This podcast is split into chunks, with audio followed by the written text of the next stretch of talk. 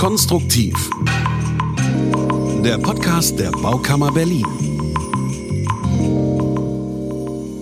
Herzlich willkommen zu unserer neuen Podcast-Folge. Heute stehen wir direkt, also wirklich mitten in Berlin mit Blick auf den Bundesnachrichtendienst. Also für alle, die sich hier so ein bisschen auskennen, das ist Chausseestraße, wirklich mittendrin in Berlin. Um uns herum sind sozusagen auch eigentlich fast nur Baustellen.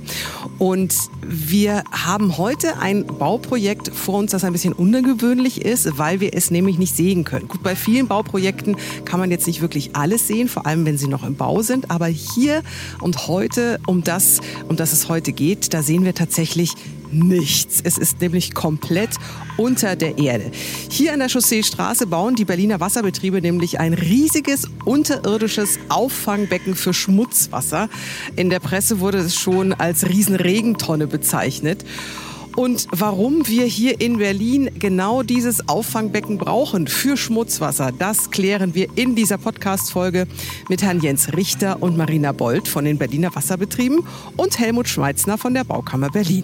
Herr Schmeitzner, warum ist dieses Projekt denn hier tatsächlich so was Besonderes, das wir uns angucken? Naja, wir haben uns halt gedacht, ähm, bei Ingenieurleistungen, da denkt man ja in erster Linie an Brücken und an Tunnel und an Türme, also im Ingenieurbau. Äh, nicht gerade Wohnungsbau oder sowas, aber es gibt eben auch Ingenieurbauwerke, die total wichtig sind für die Infrastruktur, damit so eine Stadt überhaupt funktioniert, die aber hinterher kein Mensch mehr sieht. Also die komplett irgendwie hinterher verborgen sind.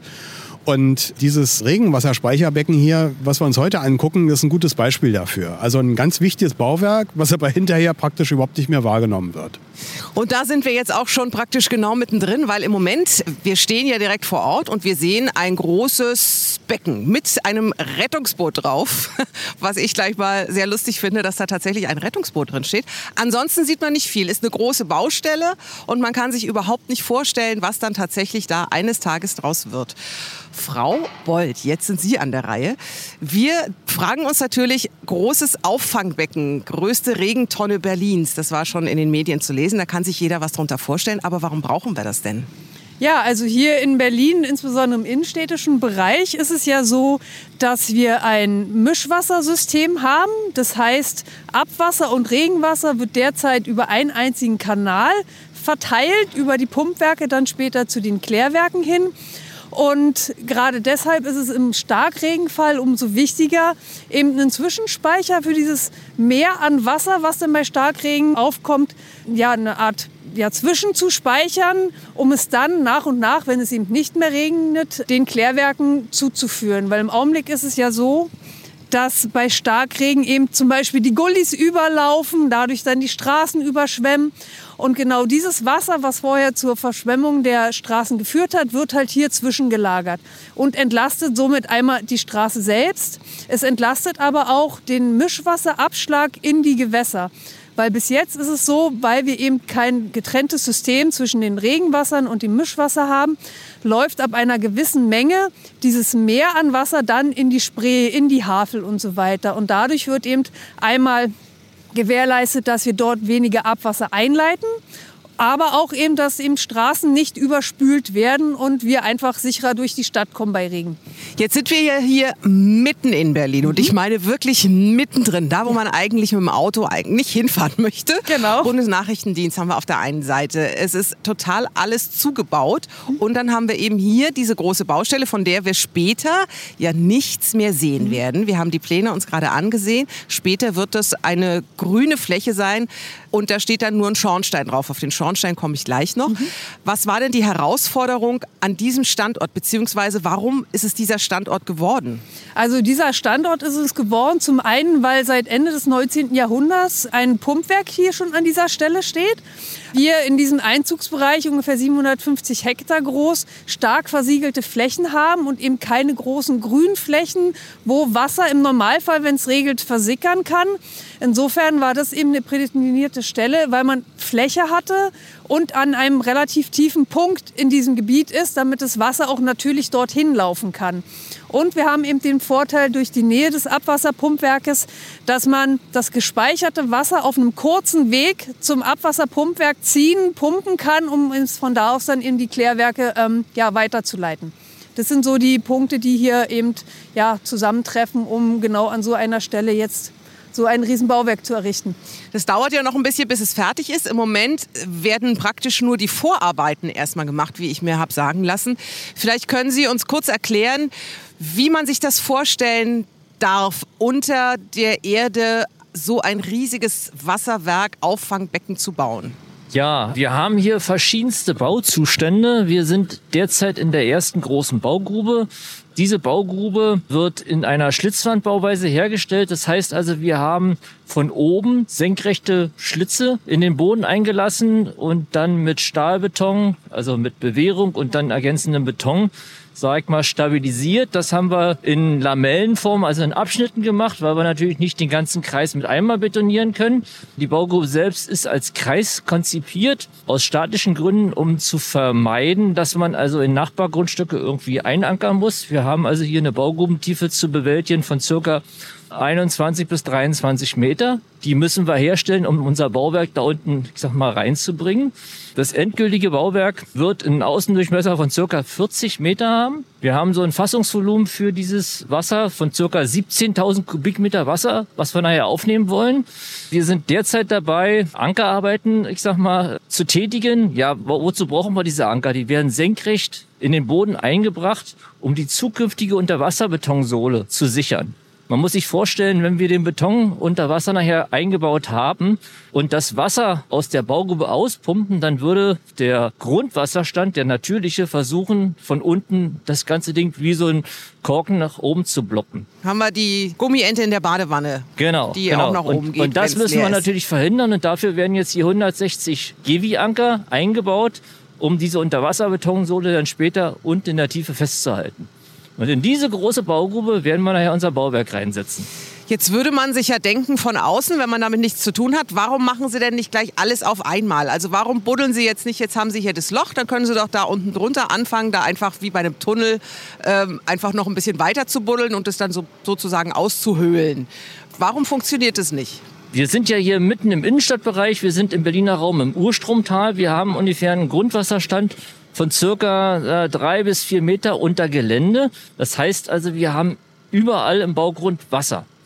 Wir können dieses Wasser nicht einfach abpumpen, da würden wir riesige Trichter erzeugen. Dementsprechend gibt es also die Auflage von der Behörde, wir müssen das sektionsweise machen, sodass man also wirklich nur in einem sehr begrenzten Raum das Grundwasser entnimmt. Und das realisieren wir über diese kleinen Baugruben, kleinen Anführungszeichen. Ich wollte gerade sagen, die ist ja schon relativ groß. Die zweite Baugrube, die dann noch dazukommt, zwei sind es insgesamt, Ja. ne? Die zweite ist dann auch so groß wie die hier oder ist die noch größer? Na, ich sag mal, das ist ein weiterer Ring und hat ungefähr zwei Drittel Fläche von dem. Wir haben dann noch zwei ganz kleine Baugruben. Wir werden später dann hier in den Anschlussbereichen dann auch noch kleinere Bauwerke erstellen. Gehen wir noch mal zurück mit, es muss sich was tun, um das Regenwasser aufzufangen, damit es nicht dahin fließt, wo es nicht hin soll, sondern damit wir das auch nutzen können. Wie geht man dann vor? Was ist die Ingenieursherausforderung, das dann tatsächlich umzusetzen, auch an dieser Stelle? Ja, also anfangs ist es so, dass erstmal natürlich von den Wasserbetrieben unsere Hydraulikabteilung erstmal schaut, wie viel Wasser kommt hier überhaupt an, in welche Richtung fließt es, wie sind die Kanäle, die Ende des 19. Jahrhunderts angelegt worden sind, wie verlaufen sie, in welche Richtung, welches Volumen können die aufnehmen, dass man erstmal schaut, wie ist denn da zum Beispiel die Strömungsgeschwindigkeit bei Regen und so weiter. Und dann geht man, wenn man einen Standort gefunden hat, erstmal ran, wird es jetzt ein eckiges Becken, ein rundes Becken. Hier hat man sich für ein rundes Becken entschieden, einfach aus der Tatsache, wenn eben sehr viel Wasser in kurzer Geschwindigkeit irgendwo reinfließt, dass es günstiger ist, sozusagen an einer Rundung lang zu führen, wie so ein Wirbel, der entsteht, dass dadurch auch mehr entschleunigt wird, als wenn Sie jetzt gegen eine gerade Fläche das Wasser gegenlaufen lassen. Stellt man sich vor wie so ein Staudamm oder so, wo mit einer Masse ähm, das Wasser so gegen klatscht im wahrsten Sinne des Wortes, was natürlich auch viel höhere Belastung für die Bauwerke betrifft. Insofern ist man dann eben hier zu dieser runden Form des Beckens gekommen. Und dann schaut man eben, wie kriege ich das Wasser dann aus diesem runden Becken eben in relativ kurzer Distanz zum Pumpwerk hin, wo man dann Rohrleitungen dimensioniert, auch schaut, was brauche ich dann innen drin, brauche ich irgendwelche Zugänge für die Mitarbeiter, die diese Betten reinigen müssen, warten müssen, Lüftungsanlagen, weil wir eben doch mit Abwasser auch dort zu tun haben, auch wenn es stark verdünnt ist, entstehen ja doch mal irgendwelche Gase und so kommt man dann eben vom Bauwerk in die technische Ausrüstung, dass man hier eben eine sehr große Lüftungsanlage auch zusätzlich einbauen wird, eben zu gucken, wie plane ich die, die den auch entsprechenden Tiefen bis zum Boden des Beckens runtergeführt werden müssen, um diese Luft eben auch von ganz unten nach ganz oben ja, verdrängen zu können, die dort entstanden ist. Und das sind so die Hauptansätze, wie man eben an so ein Becken rangeht, einmal von der Planung und eben auch für die Nutzung und den Betrieb nachher. Da ist auch der Schornstein wichtig. Da ist auch der Schornstein wichtig. Der Schornstein ist aber vorrangig erstmal dazu wichtig. Diese 17.000 Kubikmeter, die in dem Becken vorhanden sind, sind ja erstmal voll Luft gefüllt. Und wenn Sie sich vorstellen, bei Starkregen kommt das Wasser hier mit einer Geschwindigkeit von ungefähr 12 Kubikmeter pro Sekunde an muss innerhalb von einer halben Stunde die Luft, die sozusagen im Becken ist, auch verdrängt werden, damit das Wasser einströmen kann. Und dazu sind eben diese drei großen Schornsteine, die nachher wie eine aussehen, vorhanden, um die verdrängte Luft sozusagen aus dem Becken nach oben abführen zu können. Und es sind eben auch Schornsteine, weil wir hier in einem Wohngebiet sind und auch, sag ich mal, den Bundesnachrichtendienst haben, dass diese verdrängte Luft ja auch gewisse Geruchsemissionen mit sich bringt und dass die eben eine entsprechende Höhe über die Nachbaubauwerke haben müssen, damit, wenn die Luft sich wieder senkt, natürlich es nicht überall gleich riecht, wie als würde ich jetzt, sag ich mal, in dem Abwasserkanal selbst stehen. Ja, dadurch braucht man dann eben auch solche Schornsteine, um ja, die Luft einfach rauszubringen und es zum Beispiel auch nicht pfeift, wenn das ganze Wasser einströmt. Jetzt wissen wir ja, erst gibt es die Idee, dann gibt es die Planung und dann gibt es die Realität. Mit welchen Überraschungen rechnet man im Vorfeld schon als Ingenieur? Also was hat man schon so im Hinterkopf und sagt, ach, da gibt es bestimmt und da müssen wir vielleicht nochmal. Und was sind dann so die Klassiker, wo man sagt, okay, das kam dann auch noch? Also im Zuge der Planung macht man ja schon, um auch herauszufinden, welches ist dann die günstigste Form, macht man natürlich auch Baugrunduntersuchungen. Ja, und wie Herr Richter vorhin schon sagte, wir sind mitten im Stadtbereich. Man geht zwar von aus, immer man findet mal ein paar Findlinge, also große Brocken, die, sag ich mal, größer als 63 Zentimeter vom Durchmesser her sind. Da geht man schon von aus, dass man ein paar finden wird, insbesondere auch, weil wir ja bis zu 22 Meter in die Erde reingehen. Ja, und die größte Herausforderung war, dass es eben nicht nur ein paar waren, sondern wir doch relativ viele hier gefunden haben. In der ersten Baugruppe sind wir jetzt mittlerweile bei 300 Stück, die größer als 63 Zentimeter oh. sind. Ist, sag ich mal, bei knapp 30.000 Kubikmeter Erde, die wir in dem ersten Abschnitt jetzt hier rausgeholt haben, auch recht viel, was sehr ungewöhnlich war. Und das sind ja jetzt auch die Herausforderungen für die Baufirma jetzt in der Ausführung, da ja, mit diesen großen Blöcken auch umzugehen. Ja, also vielleicht zusätzlich zu diesen Blöcken hatten wir hier noch eine Schicht von Geschiebemergel, von der wussten wir, das haben wir in den Baugrunduntersuchungen gesehen, aber wir mussten leider feststellen, dass es dann doch noch härter ist, als wir angenommen hatten. Insofern haben sich also die Bagger, die Greifer sehr schwer getan, diesen Geschiebemerkel unter Wasser abzubauen. Ne? Also das war noch so eine, Schmakazie mit dazu. Ne? Wie ist es denn mit dem Zeitdruck? Weil sowas kostet ja dann auch immer wieder Zeit. Steht die Baustelle hier unter Druck? Muss sie schnell fertig werden? Oder sagt man, naja gut, jetzt müssen wir halt ein halbes Jahr oder ein Jahr länger? Oder wie ist da die Planung überhaupt? Also ursprünglich wollten wir 2020 mit dieser Baustelle schon fertig sein. Ach so. Ja, ja, genau. ähm, wir hatten, also es, es gab halt ein Sanierungskonzept, was der Senat mit den Wasserbetrieben hat, um eben diese ganzen Regenentwässerungen ähm, oder Abschläge in die Spree zu verbessern. Nun haben wir aber eben hier an dieser Baustelle die Besonderheit gehabt, dass wir zwischendurch vier bis fünf Jahre Stillstand hatten, weil dieser Bereich, wo wir jetzt diese Baugruppe errichten, die Baustelleneinrichtung für den Bundesnachrichtendienst war. Insofern haben wir sozusagen unser Ziel zwar verfehlt, mit 2020 fertig zu werden, müssen die Zeit entsprechend hinten ranhängen und jeder Zeitraum, wo wir früher fertig sind, entlastet natürlich schneller die Spree und auch die Straßen ne, von diesen Starkregenereignissen, die wir ja in letzter Zeit mehr haben als, sage ich mal, noch für 20 Jahren, wo man hier angefangen hat, das ähm, Projekt anzusetzen. Und insofern, ja, es ist Zeitdruck da, ist halt auch ein bisschen verhindert, aber im Augenblick sind wir noch ganz guter Dinge, dass wir Ende 26 mit dem Projekt hier fertig werden wollen. Eine Sache müssen wir noch besprechen. Starkregen haben Sie gerade angesprochen, deshalb Stichwort Schwammstadt. Berlin auf dem Weg zur Schwammstadt. Ich dachte erst, es ist was Negatives, mhm. ähm, aber das ist ja eigentlich was Positives. Was hat es denn damit auf sich? Warum ist es so wichtig? Also Schwammstadt heißt ja oder soll heißen, dass das Regenwasser dort gespeichert wird, wo es anfällt. Also dass man eben nicht das Regenwasser, wie es jetzt im Innenstadtbereich passiert, mit dem Abwasser zusammen in die Klärwerke schickt. Dort wird es zusätzlich gereinigt. Das ist halt ein sehr hoher Aufwand.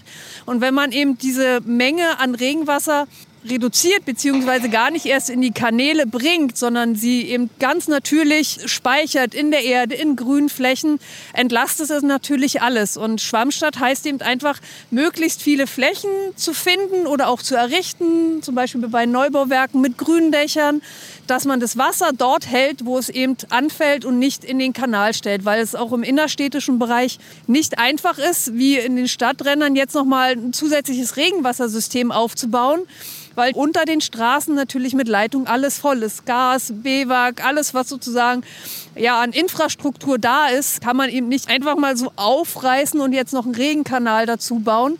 Und man hätte auch gar keine Möglichkeit, das dann noch zusätzlich eben in die Klärwerke zu leiten. Und insofern immer das Wasser da lassen, wo es anfällt und ja, kommt der Natur zugute und spart den Steuerzahler nachher auch entsprechend Geld, weil natürlich weniger Abwasser gereinigt werden muss. Und da ist auch so dieses Regenwasserspeicherbecken ein wichtiger Schritt und ein wichtiger genau. Teil davon. Gibt es denn viele in Berlin oder wie viele gibt es? Oder wie viele soll es noch geben? Also das ist hier das letzte Regenwasserbecken, also zu meinem Kenntnisstand. Ähm, es gibt einige, wie viele es genau sind, weiß ich nicht. Es gibt halt viele kleinere Regenbecken, die so 400, 500 Kubikmeter haben. Das ist hier mit 17.000 Kubikmeter eines der größten Regenwasserbecken. In Münchehofe hat man derzeit einen Mischwasserspeicher mit 40.000 Kubikmetern gebaut, der aber wie gesagt am Rande Berlins steht. Und ich kenne zum Beispiel am Lützeplatz gibt es ein unterirdisches Regenbecken oder auch eine sehr ja, bekannte Maßnahme, die im letzten Jahr kommuniziert worden ist, ist der Stauraumkanal unter Mauerpark. Also gibt es so verschiedene Formen von Mischwasser oder von Speicherbecken, eben mal als Kanal. Der Mauerpark hat 7400 Kubikmeter.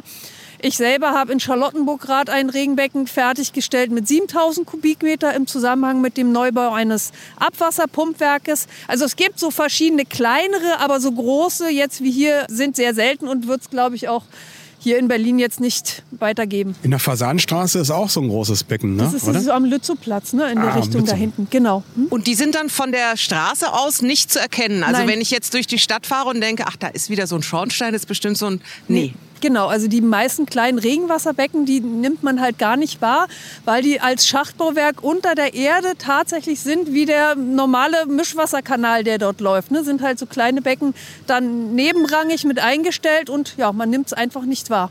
Was kostet das denn hier so, die Baustelle? Also jetzt hier dieses größte Regenwasserbecken. Also wir haben als Planungsziel 44 Millionen Euro eingestellt. Da haben wir also die Baukosten für die reine Ausführung, jetzt hier die ganzen Vorarbeiten, Baugrube und die Bauwerke selbst. Die nehmen den größten Anteil von knapp 29 Millionen Euro in Anspruch.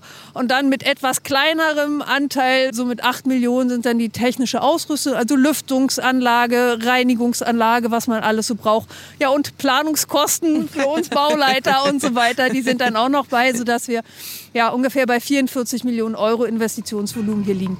Das ist ordentlich. Aber gut, dafür haben wir dann ja auch das größte Regenwasserspeicherbecken Berlins. Vielen Dank, Frau Bold. Vielen Sehr Dank, gerne. Herr Richter. Gerne. Vielen Dank, Herr Schmeitzner. Sehr gerne.